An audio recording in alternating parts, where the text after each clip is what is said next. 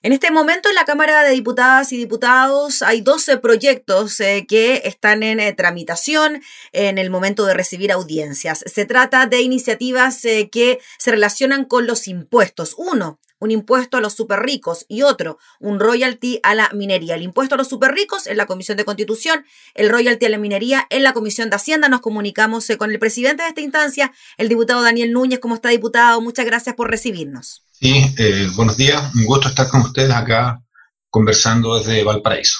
Gracias, diputado. Diputado, ya decíamos, son dos proyectos que tienen que ver con las cargas impositivas para ciertos grupos de nuestro país, que claro, uno podría pensar en momentos de pandemia, de necesidad económica sobre todo, uno podría echar mano a estos impuestos, ¿no? A un grupo como los super ricos, a un grupo como la gran minería. ¿Por qué cree usted que estos dos temas provocan tanta polémica, tanta rechazo, tanta suspicacia en algunos sectores? Porque ya se habla de que el royalty de por ejemplo, podría ir al Tribunal Constitucional. Bueno, lo que pasa es que en Chile tenemos un tipo de sociedad y un sistema económico neoliberal donde el poder político es absolutamente rehén o está capturado por quien detenta el poder económico. Y es obvio que las empresas mineras, los super ricos, las FP, son los dueños de Chile en términos de, del control de la economía. Entonces, ellos suponen a cualquier cambio que haya y lamentablemente tenemos un presidente de la República que es parte de ese grupo de super ricos y obviamente responde y defiende sus intereses. Entonces, acá lo que hay es que en Chile quienes son multimillonarios, quienes están apropiando, sobre todo empresas transnacionales, de las grandes riquezas que está generando el cobre en estos, en estos instantes, no están dispuestos a entregar un peso a eh, el fisco o un peso en solidaridad para que el Estado pueda cubrir demandas sociales que son tremendamente crecientes, incluyendo, Gabriela, los gastos extraordinarios que ha generado la pandemia y que tienen en vilo, eh, por supuesto, en términos sociales, a gran parte de la población. Entonces, acá lo que hay es una actitud simplemente de, seguir enriqueciéndose a destajo y no querer eh, entregar un peso para que a través de la acción del Estado se pueda compensar al resto de los chilenos y chilenas. Despejada esa duda, diputado, vamos al detalle, ¿no? El impuesto al royalty a la minería. En este momento nuestro país cuenta, y usted me lo confirmará, con un impuesto a la minería, ¿no? Me imagino yo que por extraer cobre de nuestro país hay ahí hay una carga impositiva, pero entiendo que es bien baja en comparación incluso a otros países, considerando también la importancia y trascendencia que tiene el cobre y el litio para las distintas actividades. ¿Qué es lo que proponen ustedes, diputado? Es un proyecto de la Federación Regionalista Verde Social, usted lo puso en tabla, pero más o menos en qué consiste. Sí, lo primero que hay que señalar, Gabriela, es que efectivamente en Chile, después de mucho tiempo de que la gran empresa minera que fue privatizada eh, extrajo cobre sin pagar ningún tipo de impuesto extraordinario, recién el año 2006 se creó no un royalty, sino que un impuesto específico a la minería, que posteriormente ese impuesto específico a la minería fue modificado el año 2010 y cobra sobre el resultado operacional, lo que uno pudiera llamar sobre la ganancia que obtiene la empresa minera. Lamentablemente las empresas mineras han encontrado una serie de subterfugios y artilugios para que los pagos que realizan por ese impuesto sean bastante bajos. En promedio, desde que se creó este impuesto específico, desde el año 2006 hasta el año 2020, en estos 14 años, en promedio se calcula que por año solo están pagando de impuesto específico 300 millones de dólares. ¿Y cuál es el problema? El problema es que la minería es una actividad altamente rentable porque el negocio está en un recurso que es escaso eh, y que además no es renovable, que es el cobre. Y por lo tanto, todos los países que tienen minería, en, digamos, de este tipo, lo que hacen es cobrar un derecho por extraer el mineral. Es una especie de, regalía que se paga, de ahí viene el nombre royalty, que tiene que ver con lo que cobraba el rey en su época, eh, a quien usaba su tierra, y lo que nosotros queremos que en Chile también se implemente un mecanismo de este porque si yo diera cifra, Gabriela, solo para que la gente pueda tener conciencia de lo que implica esto, te puedo decir que el año 2021, este año, que el precio del cobre va a llegar a 4 dólares la libra, un precio alto, se proyectan ganancias por 20 mil millones de dólares en la minería privada. 20 mil millones de dólares, eso es una cantidad, es casi, no sé, 8 puntos del PIB, son cifras muy, muy, 7 puntos del PIB, cifras muy altas, espectaculares de ganancia, y de esos 20 mil millones de dólares de ganancia de las grandes mineras privadas en Chile, 12 mil son por renta, es decir, por una ganancia que viene por explotar el mineral, y 8 millones de dólares son por el mayor precio del cobre. Y uno dice, bueno, y de esos 8 millones, 8 mil millones de dólares que ganan por mayor precio del cobre, ¿cuánto pagan en impuesto específico? Muy, muy poco. Entonces, hoy día Chile necesita que se genere un royalty y nosotros estamos aprovechando este proyecto de ley que presentó el diputado Esteban Velázquez, que es un proyecto de ley acotado, porque esto que estamos discutiendo hoy día en la Comisión de Hacienda fue aprobado en la Comisión de Minería y crea un royalty del 3% de las ventas del cobre y el litio para uso y destino a las regiones y comunas mineras. Por lo tanto, es un royalty de 3% para un enfoque de regiones mineras y yo lo que voy a proponer mañana con una indicación parlamentaria, que espero que me apoyen los diputados de oposición y diputadas, es elevar esa cifra con un porcentaje importante, yo calculo cercano al 10% que se cobre de royalty de la actividad minera.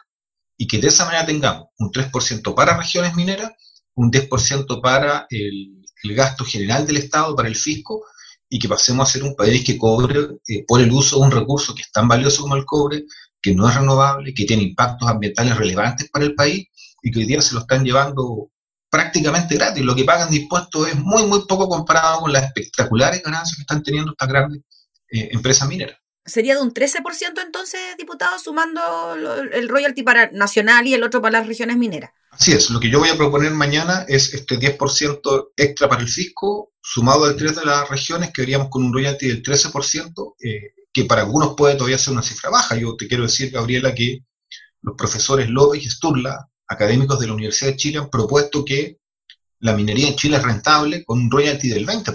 Pero bueno, como en esto siempre hay... Y sigue siendo rentable. Claro, sigue siendo rentable. Me imagino las utilidades siguen siendo millonarias. Justamente. Sí, claro. Eh, pero bueno, como hay distintos mm. cálculos y nosotros pensamos que con un 13 podemos lograr un apoyo más transversal, eh, pero bueno, acá eh, lo importante es que el Parlamento se pronuncie, que no, no, esconda la cabeza, que no se tape los ojos frente a una realidad de este tipo, eh, porque francamente la, la, riqueza minera hoy día que tiene este país no está quedando en Chile y eso provoca una serie de situaciones.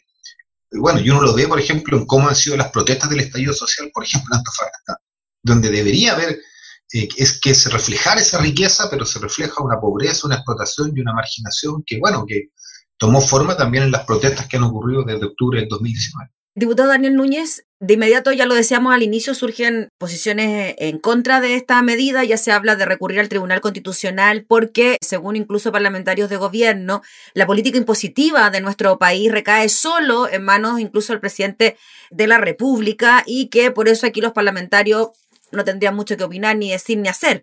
¿Cómo ve usted esa posibilidad y sería o no constitucional esta medida? Bueno, ese debate, la verdad que en, lo que corresponde al procedimiento la Cámara de Diputados ya está resuelto.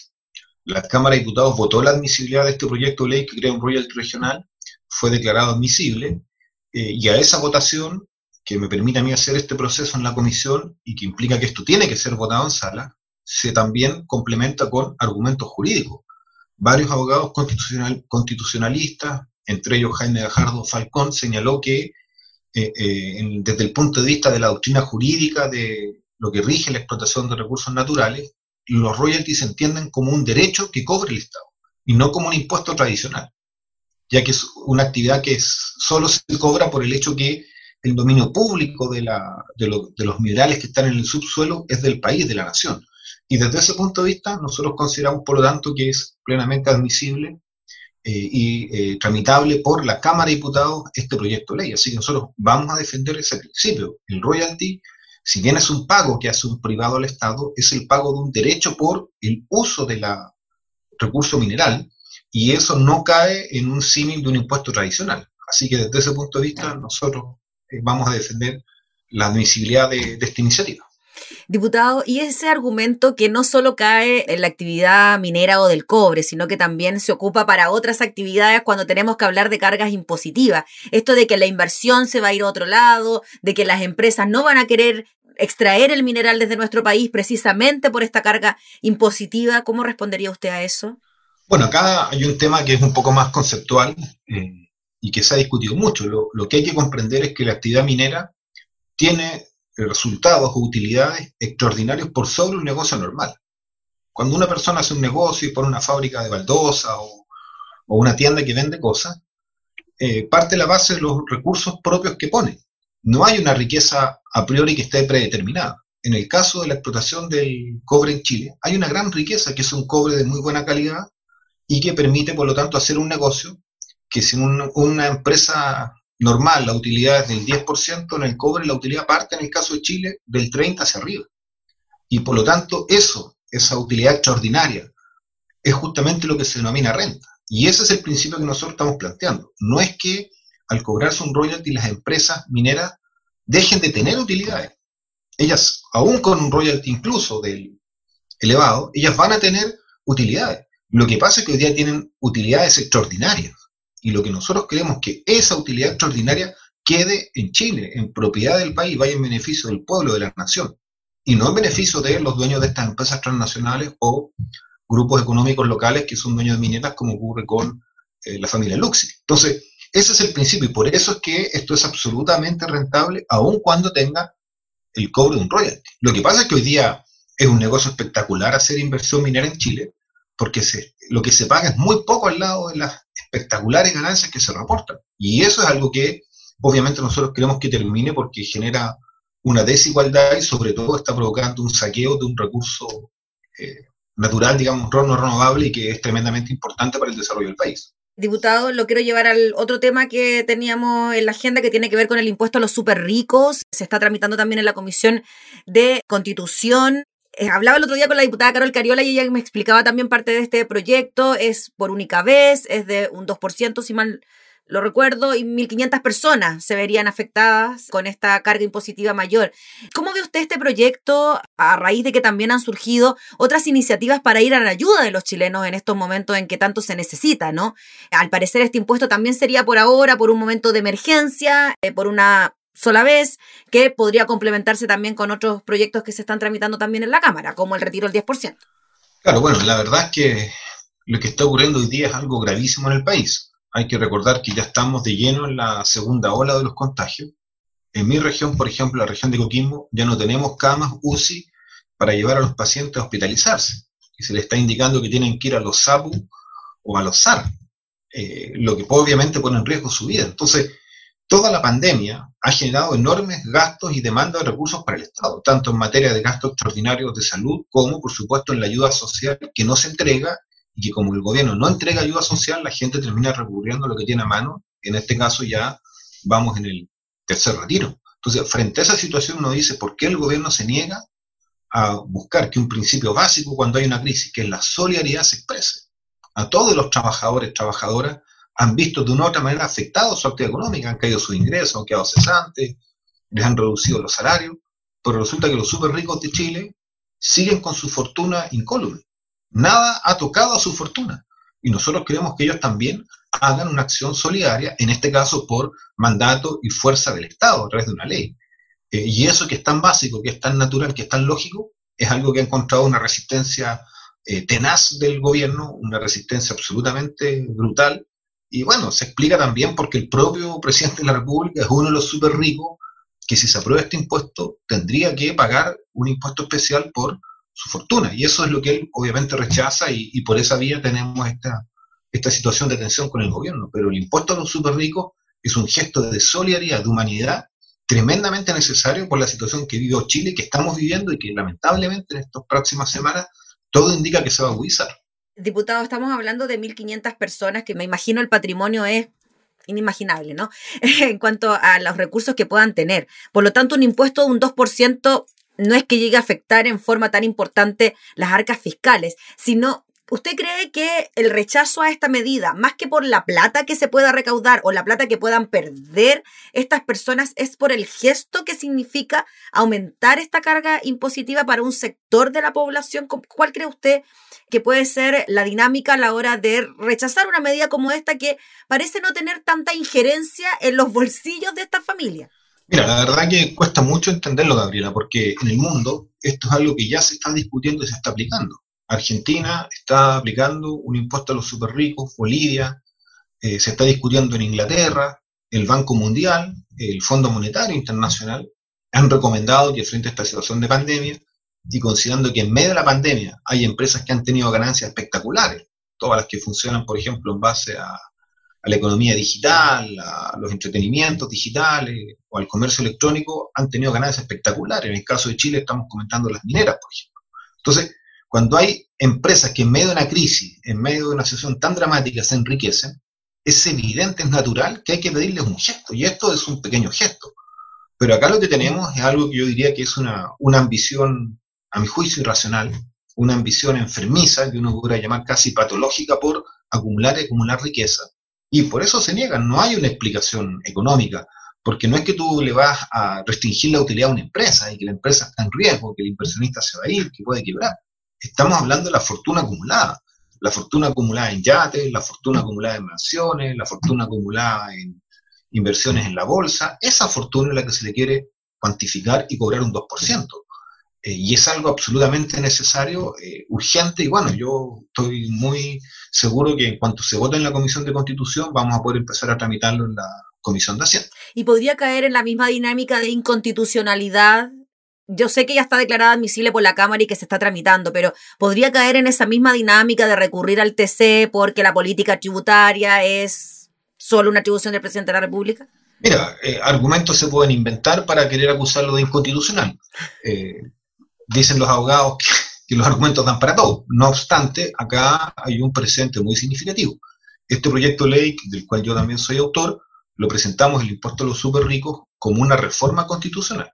Por lo tanto, eh, salva el tema de que sea una ley que aborda tributos e impuestos, que sí lo es, mm. como una atribución exclusiva del Ejecutivo, porque acá se modifica la Constitución y se pone que en situaciones de catástrofe excepcionales como esta, el gobierno, el Estado puede recurrir a un impuesto de este tipo por única vez. Así que desde ese punto de vista, mi opinión es que está totalmente resguardada la constitucionalidad de este proyecto de ley mm. y que incluso aún teniendo un tribunal constitucional que, que es de derecha y que es muy afín a los poderes económicos, yo pienso que eh, no habría ninguna posibilidad que el Tribunal Constitucional declarara esto eh, ilegal o inconstitucional, porque la verdad que no, no hay ningún sustento formal y sería un escándalo de proporciones. Yo creo que después de esta actitud de rebeldía que ha tomado el pueblo chileno y que es tan importante, me imagino que el Tribunal Constitucional no se atrevería a hacer una locura como declarar esta, esta ley inválida y el debate, por lo tanto, está acá alojado en el Parlamento hoy día. Diputado, finalmente, para que nos hagamos una idea, a veces es más fácil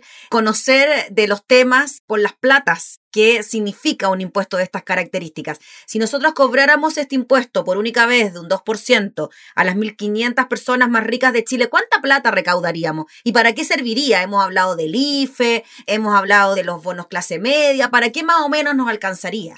Mira, en, en materia de cálculo este ha sido un tema muy complejo, porque la gente que es súper rica en Chile esconde la fortuna. Por lo tanto, no es fácil encontrársela. Eh, ¿Dónde la mete? En paraísos fiscales, crea sociedades que tienen otra sociedad y otra más.